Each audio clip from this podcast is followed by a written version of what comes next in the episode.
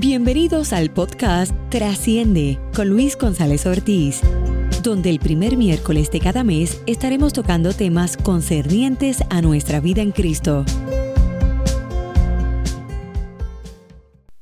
Gracia y paz en Cristo Jesús. Qué bueno que te puedes conectar en esta cuarta parte de la serie titulada Enfrentando los cambios. Las primeras tres partes han sido de mucha edificación a tanta gente y agradecemos cada una de las expresiones de cariño y palabras de afirmación que han mostrado en medio de esta jornada. Hoy en esta cuarta parte no será la excepción. Tenemos con nosotros desde Venezuela, Ciudad de Dios, al pastor Uciel Reyes, escritor de varios libros, entre ellos Lo que Cristo tenía en mente eh, y Apocalipsis, tus ojos lo verán. Él también posee un podcast que es altamente edificante y yo te insto y te exhorto a que lo puedas conseguir bajo el nombre Inteligencia espiritual. También tiene un canal por YouTube. Allí también junto a su amada esposa edifican en la verdad presente en Cristo. Yo deseo que usted sea participante de este tiempo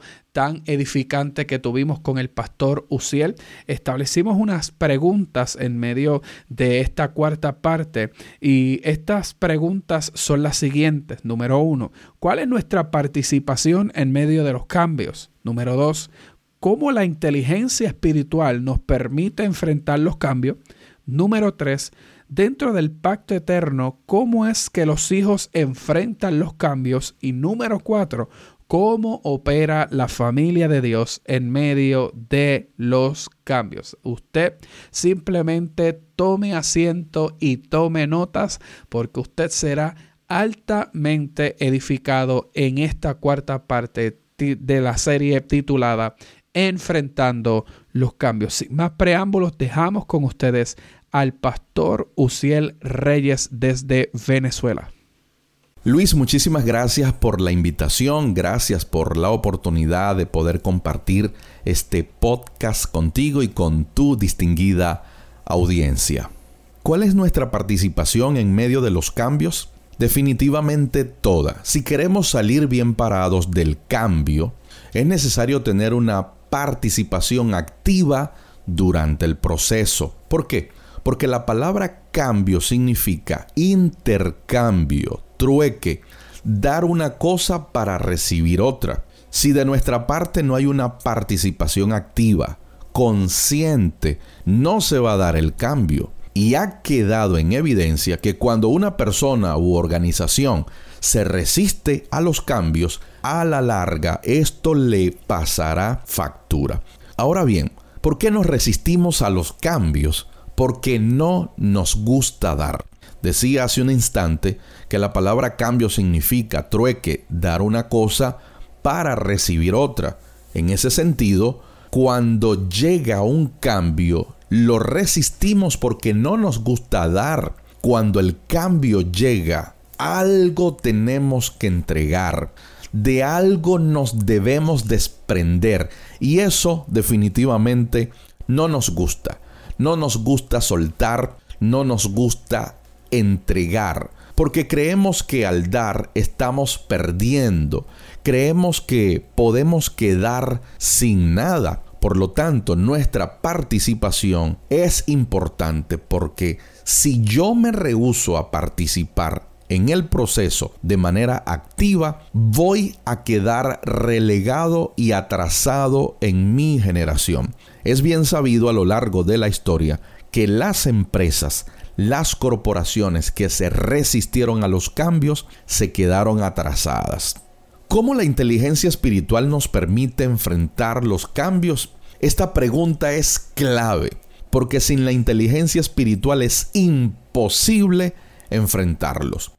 ¿Cómo nos ayuda la inteligencia espiritual? Pues te mantiene blindado en tres tiempos, antes, durante y después del cambio.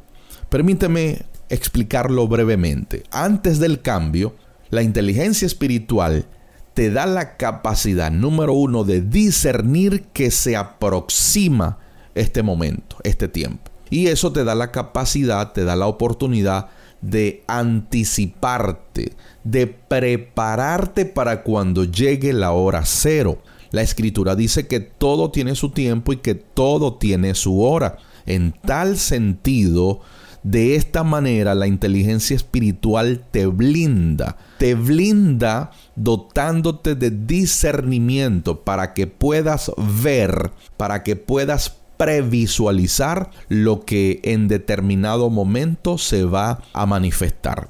En determinado momento si va a llegar un cambio y estamos hablando bien sea de un cambio en nuestras vidas como individuo, de un cambio colectivo como una familia, una sociedad, o en el caso que hoy estamos viviendo de un cambio global por causa de esta pandemia. Entonces, la inteligencia espiritual número uno nos prepara para estar listos antes de, por medio del discernimiento. Número dos, te da la humildad de reconocer la llegada de ese tiempo, la llegada de ese cambio, ¿sí? No solamente te da discernimiento, sino que te permite, debemos ser humildes en reconocer que llegó un tiempo de cambio. Y número tres, aceptar dicho cambio. Este es parte de nuestra preparación antes de, ¿sí?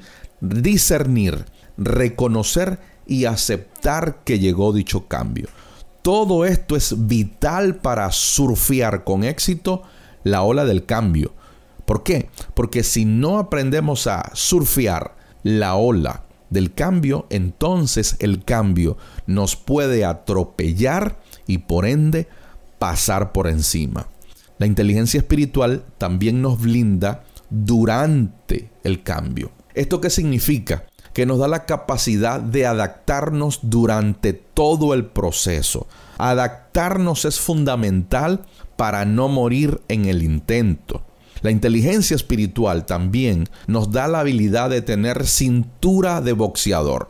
Es decir, te permite moverte con agilidad durante el proceso. ¿Has visto a un boxeador en el ring? Pues ellos deben desarrollar cintura, porque ellos saben que si se quedan parados, rígidos en el ring, es peligroso.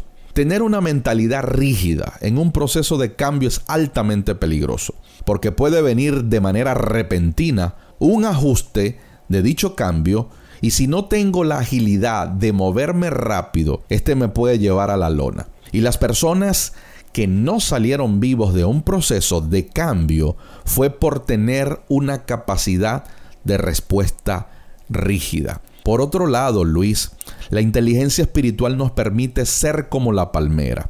La palmera es flexible ante los huracanes, pero profunda y fuerte en sus raíces. Todo queda devastado ante el paso de un huracán, menos las palmeras. Así debemos ser nosotros. Así debemos responder nosotros. Flexibles por fuera, pero profundos y fuertes por dentro. Dentro del pacto eterno, ¿cómo es que los hijos enfrentan los cambios? Luis, los enfrentamos con toda seguridad y certidumbre. Es normal que haya una tendencia en desesperarnos, pero más allá de ello, debemos tener seguridad en medio de todo. Hay algo extremadamente importante que debemos recordar aquí. Dios en su esencia no cambia, porque su naturaleza es inmutable. En Él no existe ni una sombra de variación.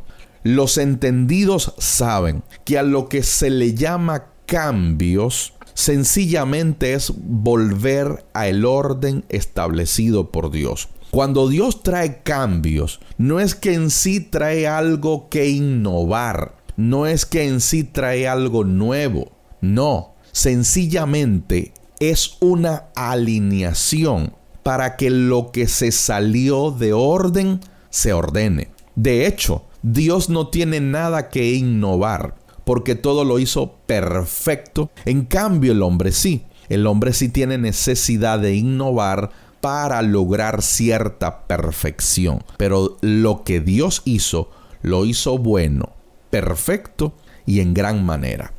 Es allí que hay que recordar que Dios no cambia porque su naturaleza es inmutable.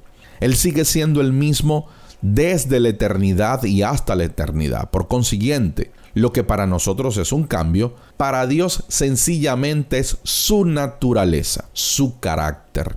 Es decir, Él no tiene necesidad de cambiar, porque los que sí tenemos necesidad de cambiar somos nosotros. Cuando nosotros percibimos que llegó un cambio espiritual a nuestras vidas, sencillamente es que Dios está alineando y ordenando lo que se desordenó en nosotros.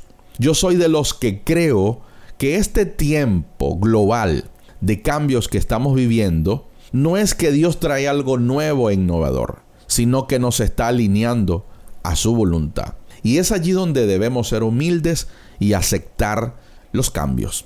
¿Cómo opera la familia de Dios en los cambios? Luis, operamos como facilitadores y colaboradores de esos ajustes. No debemos resistirnos, sino más bien facilitar el proceso, porque mientras más rápido se asimile, mejor será para nosotros. Por ejemplo, ahora mismo es una realidad eh, el cambio de la forma de trabajar. Por causa de esta pandemia se ha acelerado este cambio. Ya la forma de trabajar ha migrado a, las, a la casa, al internet. Ya no es el trabajo tradicional de ir a una compañía, de ir a un lugar físico. Ahora mismo hay un proceso de cambio en materia de trabajo. Si somos personas obstinadas a este cambio, si nos resistimos a este cambio, pues podemos correr el riesgo de perder el trabajo o de ganar mucho menos. Vale decir, Luis, que hay dos tipos de cambios. Están los cambios que causamos nosotros, es decir, los hombres, causamos cambios cuando queremos mejorar algo, pero están los cambios que nos llegan. Estos son los cambios que no esperábamos. En ambos casos debemos ser facilitadores y colaboradores y por lo tanto no resistirnos al cambio, porque si no aceptamos el cambio, sencillamente no se va a producir el trueque, no se va a producir el intercambio. Decía al principio que cambio es eso, es entregar algo para recibir otra cosa. Sin duda, Estamos viviendo un tiempo de cambios donde vamos a tener que entregar. Estamos entregando quizás nuestra comodidad, el confort. Estamos entregando cosas y debemos aprender a soltarlas. Soltar todo ello para también recibir todo lo que los cambios traen. Porque definitivamente esta situación que estamos viviendo está llegando con muchas cosas que quizás son nuevas para nosotros. Estimado Luis, muchas gracias por la invitación, gracias por la gentileza de compartir en este tu podcast y de poderme dirigir a tu distinguida audiencia. Será hasta la próxima. Chao. Gracias por conectarte al podcast Trasciende. Suscríbete, escríbenos y compártelo con otros.